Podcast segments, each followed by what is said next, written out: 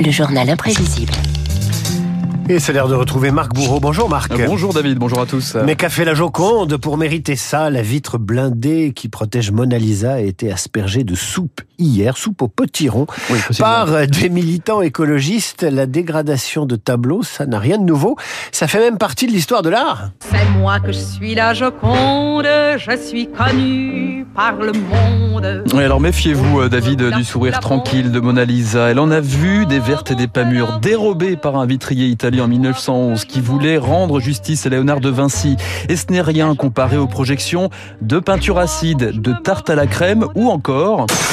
Cette pierre lancée par un visiteur bolivien en état de démence en 1956, le gardien du musée du Louvre en restait bouche bée.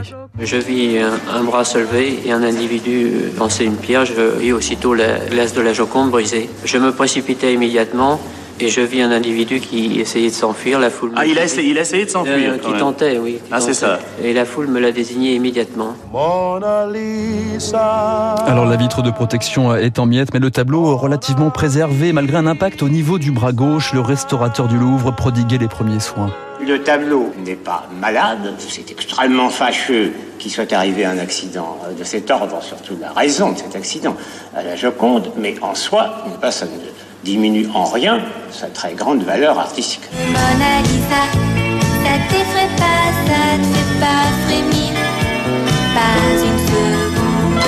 Barbara, Nat King Cole et Lio. donc.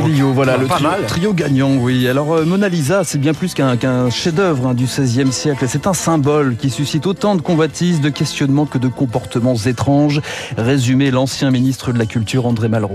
La Joconde est une œuvre en quelque sorte enchantée. C'est le seul tableau dont on ne connaisse pas avec certitude le modèle. C'est le seul portrait de femme dont on ne sache pas si ce n'est pas un homme. Vous l'avez vu, il est un peu vert. C'est parce que la vitre qui le protège est une vitre à l'épreuve des balles. Et c'est le seul tableau sur lequel on tire régulièrement. I shot you down, bang bang. Et la Joconde n'est pas le seul tableau à être ciblé régulièrement, David. La liberté guidant le peuple de Delacroix, œuvre préférée des complotistes. Ou encore La ronde de nuit de Rembrandt et ses malheurs au Rijksmuseum d'Amsterdam, ici en 1990. Un néerlandais de 31 ans a aspergé aujourd'hui la toile d'une substance savonneuse et toxique. Heureusement sans gravité, le produit n'a pas eu le temps de pénétrer le tableau. Décidément, cette toile de Rembrandt rend fou. Déjà en 75, un jeune homme avait donné 15 coups de couteau au tableau, affirmant agir dans le cadre d'une mission divine avant d'être interné dans un hôpital psychiatrique. Et parfois, parfois le message est bien plus politique et c'est l'artiste lui-même qui s'en charge.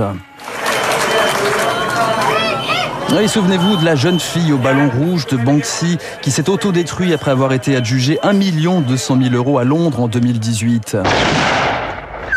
Souvenez-vous aussi des tirs de Niki de Saint-Phal sur ses propres œuvres, des balles de 22 longs- 22 longs rifles pour faire passer des messages. Il y avait des sachets de, couleurs et c'était une explosion, c'était un spectacle et en même temps c'était une révolte. C'était une révolte contre le Sacré-Cœur, contre la religion, contre mon background, contre ma famille. Ah un message politique aussi en 1914, quand une militante féministe britannique lacère la Vénus au miroir de Velázquez, ou encore Sainte-Anne, la Vierge, l'enfant Jésus et Saint Jean-Baptiste enfant de Léonard de Vinci, ciblés au fusil par un opposant à Margaret Thatcher à Londres. En 74, c'est la guerre du Vietnam qui motive l'artiste américain euh, Tony Shafrazi. Il peignait en lettres rouges Kill Lies All, tuer tous les mensonges directement sur Guernica, le chef-d'œuvre de Pablo Picasso au MoMA à New York.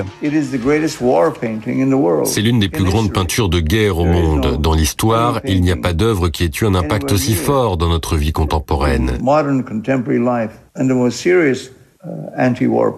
C'est la peinture la plus anti-guerre qui existe. Il y a chez elle un cri que personne ne semble entendre. Je me reproche chaque jour d'avoir fait ça, je vis avec. Et puis, et puis, David, on y vient, il est la catégorie des justiciers. Souvenez-vous, l'été 2022, les militants climatiques en binôme jettent de la sauce tomate, de la soupe, avant de se coller la main sur le printemps de Botticelli, la scène de Léonard de Vinci, des Rubens, des Raphaël, ou encore les célébrissimes tournesols de Van Gogh. Food, what use is art? When there's no water, what use is art? Alors quand il n'y a plus de nourriture, quand il n'y a plus d'eau, à quoi sert l'art? Telle est la question avec ces boîtes de soupe. En France, l'affaire faisait réagir la ministre de la Culture, Roselyne Bachelot.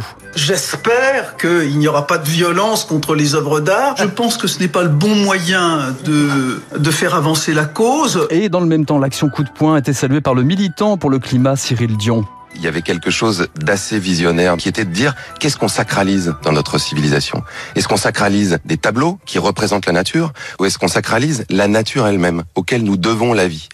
Et il se trouve que cette action-là a créé plus de conversations sur le sujet que tous les rapports du GIEC que nous avons vu sortir ces dernières années.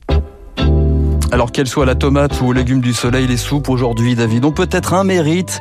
On peut parler d'art et de musée à 7h50 du matin. Se passe des choses bizarres au Louvre avant que les grilles ne s'ouvrent.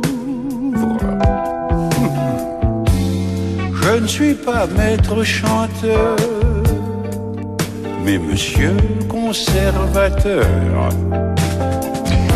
Le journal imprévisible et artistique. De Marc Bourreau et Yves Montand, évidemment, formidable. Et euh, hommage aussi, coup clin d'œil d'ailleurs à Andy Warhol qui a quand même mis des boîtes de sauce tomate euh, dans un tableau euh, archi célèbre. La boucle est bouclée quoi. Vous savez que à 8h40 Luc Ferry est notre esprit libre du lundi et je lui demanderai de traiter ce sujet de dissertation qui a été posé hier par ses militantes.